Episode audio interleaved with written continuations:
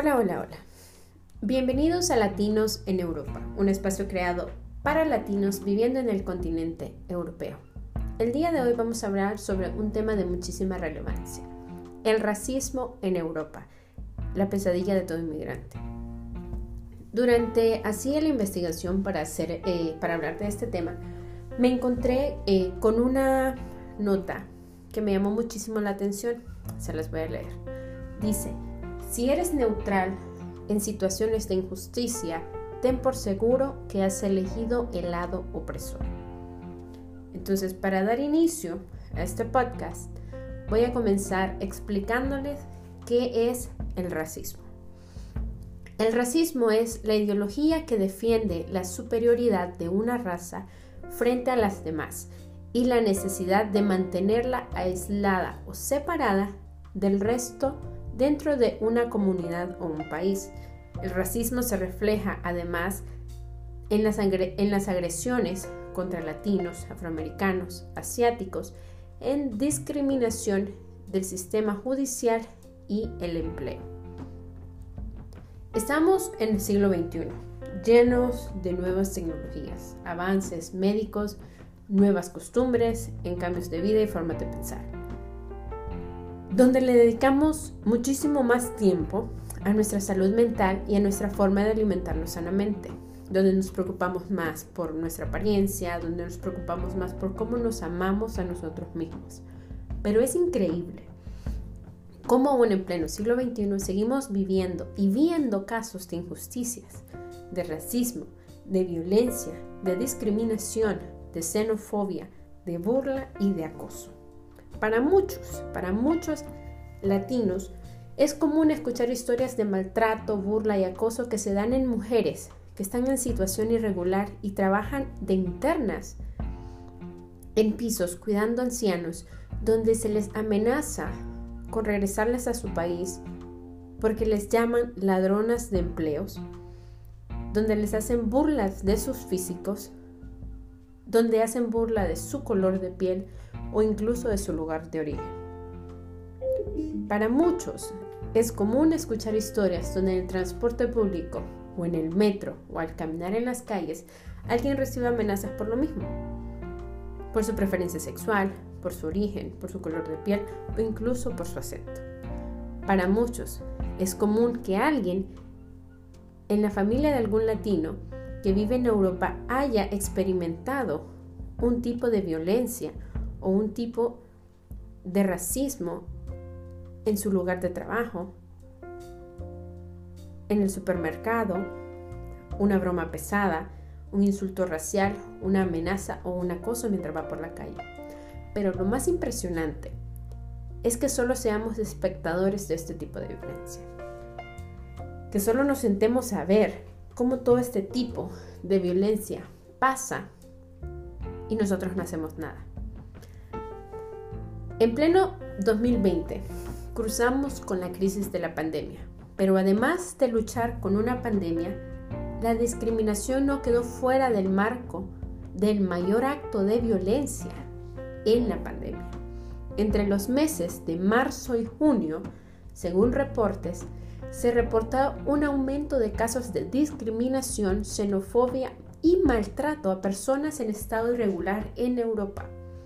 En el mes de junio, se emitió un informe donde se reportaron más de 80 incidentes racistas en España, en los cuales los afectados, o la mayoría de los afectados eran marroquíes, latinos y afroamericanos. ¿Qué quiere decir? De que en plena pandemia, además de muchas personas estar luchando por sus vidas, enfrentaban también actos y violencia racista burlas y acoso por su color de piel, su descendencia y origen. Para no hacerles más largo el cuento, el 31 de diciembre del 2020, en la Asamblea de la ONU, Alemania y Francia votaron en contra de la resolución contra el racismo, mientras España se abstuvo de votar. En un momento de crisis es increíble que siendo una crisis mundial generalizada donde la pandemia del COVID-19 ha expuesto y agravado la discriminación racial, España figura entre los 44 estados que se abstuvieron en la votación, mostrando su falta de voluntad política para abordar el racismo estructural.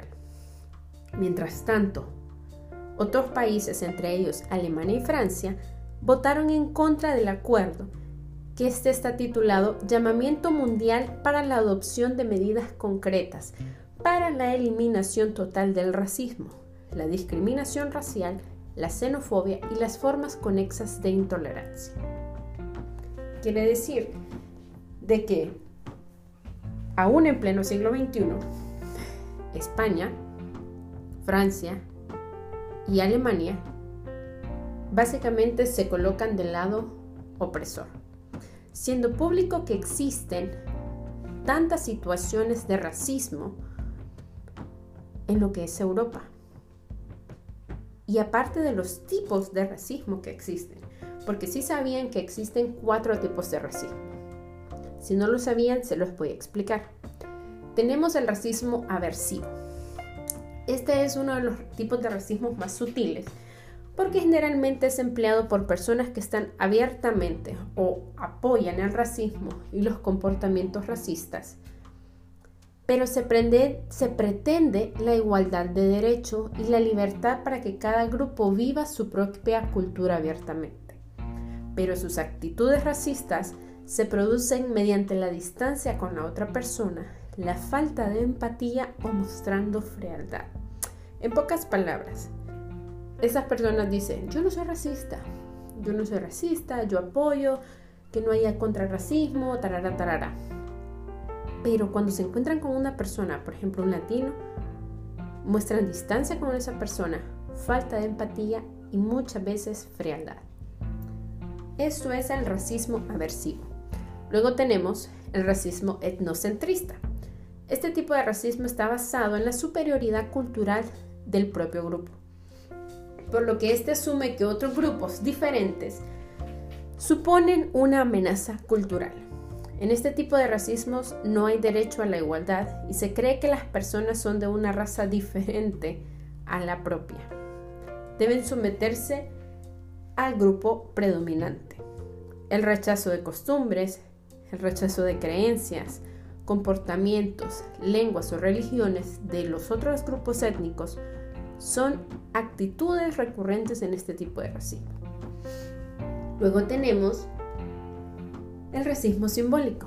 El racismo simbólico aboga por el derecho de ser iguales, pero con matices, como el derecho a ser iguales sí existe, pero para ámbitos puntuales o para ciertas situaciones. Un ejemplo que explica el racismo simbólico es la libertad que tiene cada grupo de vivir como quiera, pero en áreas limitadas para dicho grupo. Estas actitudes provocan una segregación cultural entre los distintos grupos, lo que a su vez produce un distanciamiento entre sus miembros. Y luego tenemos el último, pero no más importante, perdón, el último, pero no menos importante, el racismo biológico. Este tipo de racismo es menos tolerante. Entiende que una raza es biológicamente superior a las demás que amenazan con degenerar la raza que es considerada la raza principal y la raza única. El racismo biológico no cree que los miembros de otras razas deban tener ningún tipo de derecho. Piensan que deben ser excluidos los demás totalmente o incluso este tipo de racismo apuesta por la segregación física. Para muestra un botón, el ejemplo de este tipo de racismo fue el que llevó a cabo el régimen nazi en los años 30 y 40, donde consideraban a la raza aria como una raza pura y superior. Creo que todos sabemos qué fue lo que sucedió. Visto este caso y conociendo los tipos de racismo, nos deja como resultado que como inmigrantes tenemos un largo camino por recorrer para luchar en contra de la discriminación. Para ello, quiero mostrarles o quiero que escuchen una situación que se dio en el metro de Madrid. Así mismo, me cago en tus muertos, sudaca. Así mismo, ¿no escuchas bien?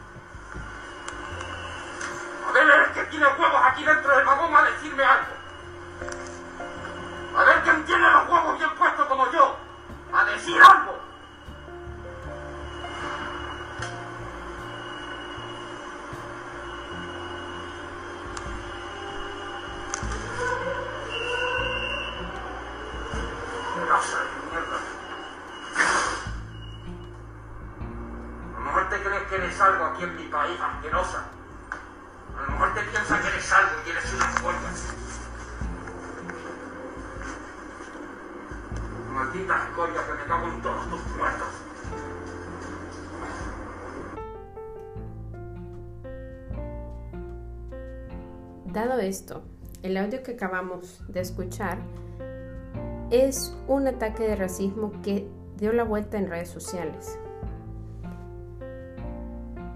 Muchos indignados por lo que había sucedido, pero muchos otros aún más indignados porque mientras el Señor le gritaba y agredía verbal y, y psicológicamente la mujer, absolutamente nadie hizo algo.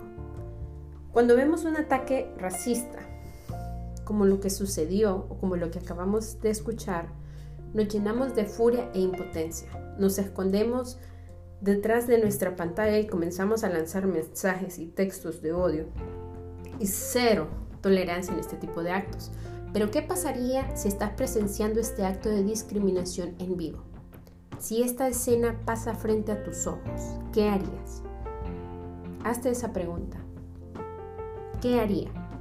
¿Intervendrías si ves a alguna persona siendo hostigada o intimidada por su raza, religión, preferencia sexual u origen? No les diré que intervenir no es algo arriesgado, pero quedarnos sentados sin hacer nada es peor. Si solo te sientas y observas, este tipo de violencia y este tipo de actos se normaliza. Y eso le hace saber a la persona de que es algo normal y que cualquiera puede hacerlo y puede faltarle respeto a los demás y no va a tener una consecuencia. Entonces, si tú te encuentras en una situación similar, te diré qué hacer durante una situación de estas. Y buscando y haciendo mis investigaciones, encontré un artículo en CNN donde nos enseña o nos dice básicamente qué es lo que tenemos que hacer. Y dice que lo primero y lo más importante es no dejarnos dominar por la ira, mantener la calma y evaluar el riesgo, ver cuántas personas están cerca y establecer un contacto visual con los demás para ver si alguien te apoya y si decides actuar. Hacer contacto visual con la víctima, muy importante, para que ella o él sepa que no está solo en esta situación. Mantener la distancia segura entre tú y el agresor. Vigila si el agresor está en estado de ebriedad o ha consumido drogas, si tiene alguna arma de fuego, alguna arma blanca. También busca rutas de escape o verifica si estás atrapado en un área cerrada, si decides actuar y qué pasaría si la situación se agrava. Acercarnos a la víctima y ver si quiere ir si quiere ir a algún otro lugar y alejarla del agresor. Llamar a la policía si la víctima se lo pide, grabar el evento para tener pruebas del ataque, apoyar a la víctima una vez el ataque haya terminado. Pero hagas lo que hagas, no ignores la situación. No actúes como si algo así jamás te podría pasar a ti. En un mundo donde las injusticias están en cada esquina y la violencia la hacemos ver como algo normal, el quedarnos callados y el no ignorar el problema hace la diferencia. Si estás siendo víctima de acoso, burla, discriminación, xenofobia, recuerda que existen centros donde te pueden brindar ayuda para salir de esta situación. La discriminación, la xenofobia, el acoso y la burla no es algo normal. Si tú estás en una situación irregular o este tipo de violencia se te presenta en tu hogar, en tu lugar de trabajo, asiste al centro de ayuda más cercano o comunícaselo a un familiar o a un amigo y así se podrá hacer algo al respecto. No normalicemos el racismo. No normalicemos la discriminación de género o la discriminación racial. No normalicemos la violencia. No normalicemos este abuso porque necesitas ese trabajo. No aguantes este tipo de maltrato por una entrada de dinero. Recuerda que tienes derechos, seas inmigrante, tengas papeles, estés en una situación regular o irregular. Todos somos iguales, sin importar nuestro color, nuestra preferencia o nuestro lugar de origen. Recuerda que el cambio comienza en nosotros. Y si nosotros no hacemos el cambio y no comenzamos, nadie lo hará. Muchas gracias por escucharnos una vez más. Recuerda que este tema es un tema muy extenso, pero que para todo tipo de problema hay una salida. Que nada es eterno y que no hay tormenta, por muy oscura que se vea, que sea eterna. Recuerda que también puedes enviarnos tus historias o participar en nuestro podcast con tu experiencia. Y así, con tu experiencia, ayudar a otros latinos a no cometer los mismos errores. Muchas gracias por escucharnos una vez más y hasta la próxima.